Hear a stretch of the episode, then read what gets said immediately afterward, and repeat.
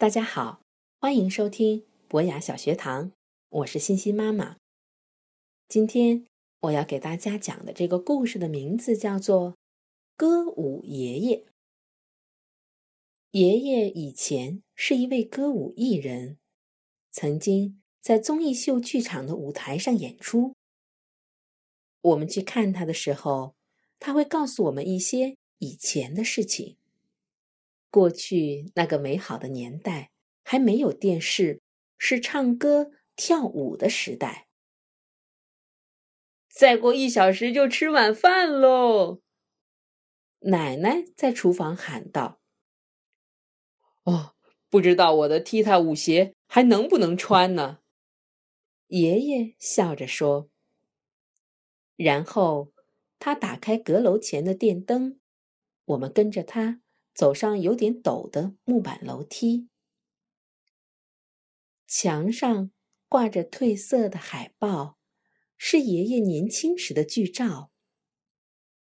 他移开几个纸箱，还有一排奶奶冬天穿的衣服。我们看见角落里有一个布满灰尘、有皮革装饰的咖啡色箱子。爷爷用一块柔软的羊皮擦了擦鞋子，然后把鞋子穿在脚上。他在鞋子里塞进了小小的白色鞋垫儿，以免磨痛脚上的茧。然后，他打开每一盏灯，把它们调成向下照射的角度，就像舞台上的聚光灯一样。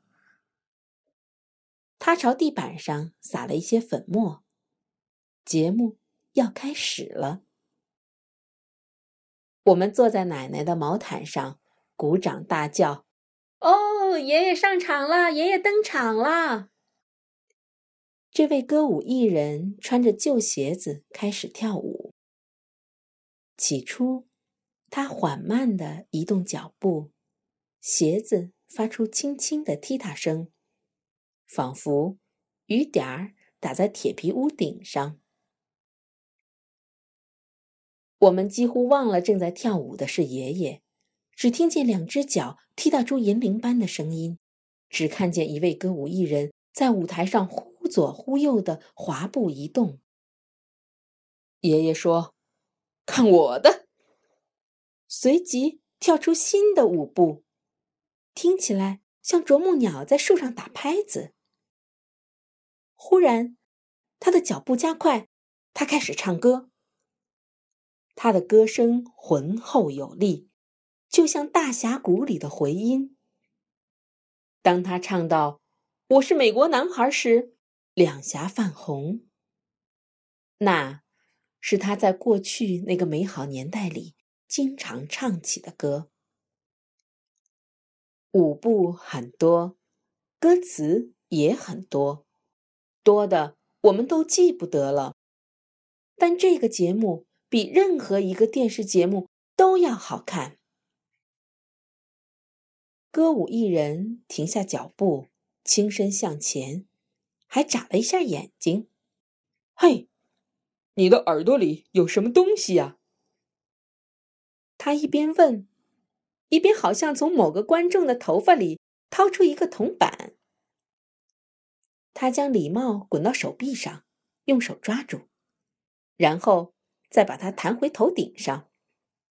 你们知不知道，大象吃了香蕉会怎么样啊？他问。变成橡胶。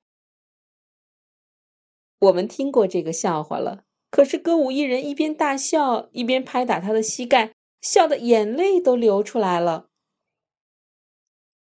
他想从背心的口袋里拿出一条红手帕来擦眼泪，可是这条手帕怎么越拉越长，越拉越长？他露出非常惊讶的表情，逗得我们哈哈大笑，感觉好像整个阁楼都在震动。我们笑得实在太厉害了，开始打嗝了。爷爷停止表演，拿了一杯水给我们。憋着气，慢慢喝下去。他说：“不然我就得吓你们一跳才行。”等我们不打嗝了，他从箱子里拿出一根金顶手杖，一顶黑丝绒高顶礼帽。他低垂双眼，指尖儿拍拍帽子，一动也不动地站着。所有的灯光都调暗了。只留着一盏灯，照着他亮晶晶的踢踏舞鞋。我们知道，最后一幕好戏上场了。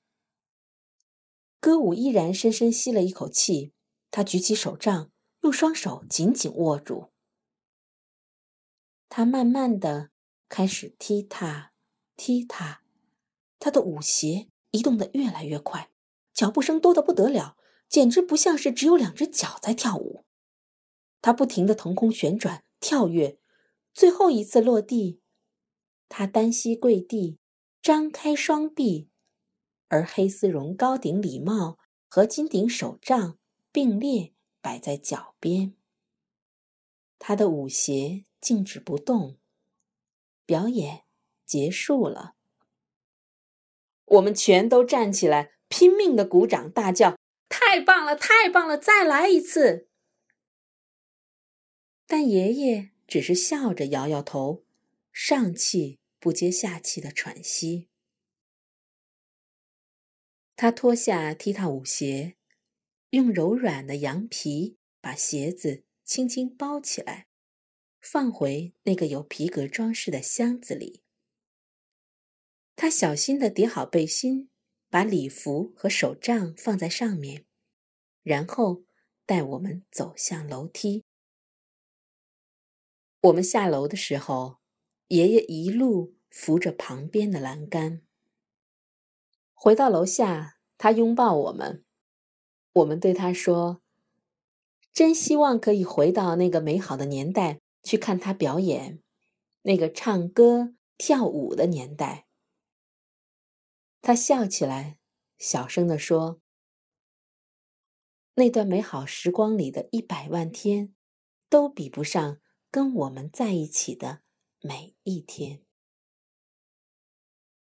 不过，爷爷关上阁楼的电灯时，朝楼梯上方望了一眼。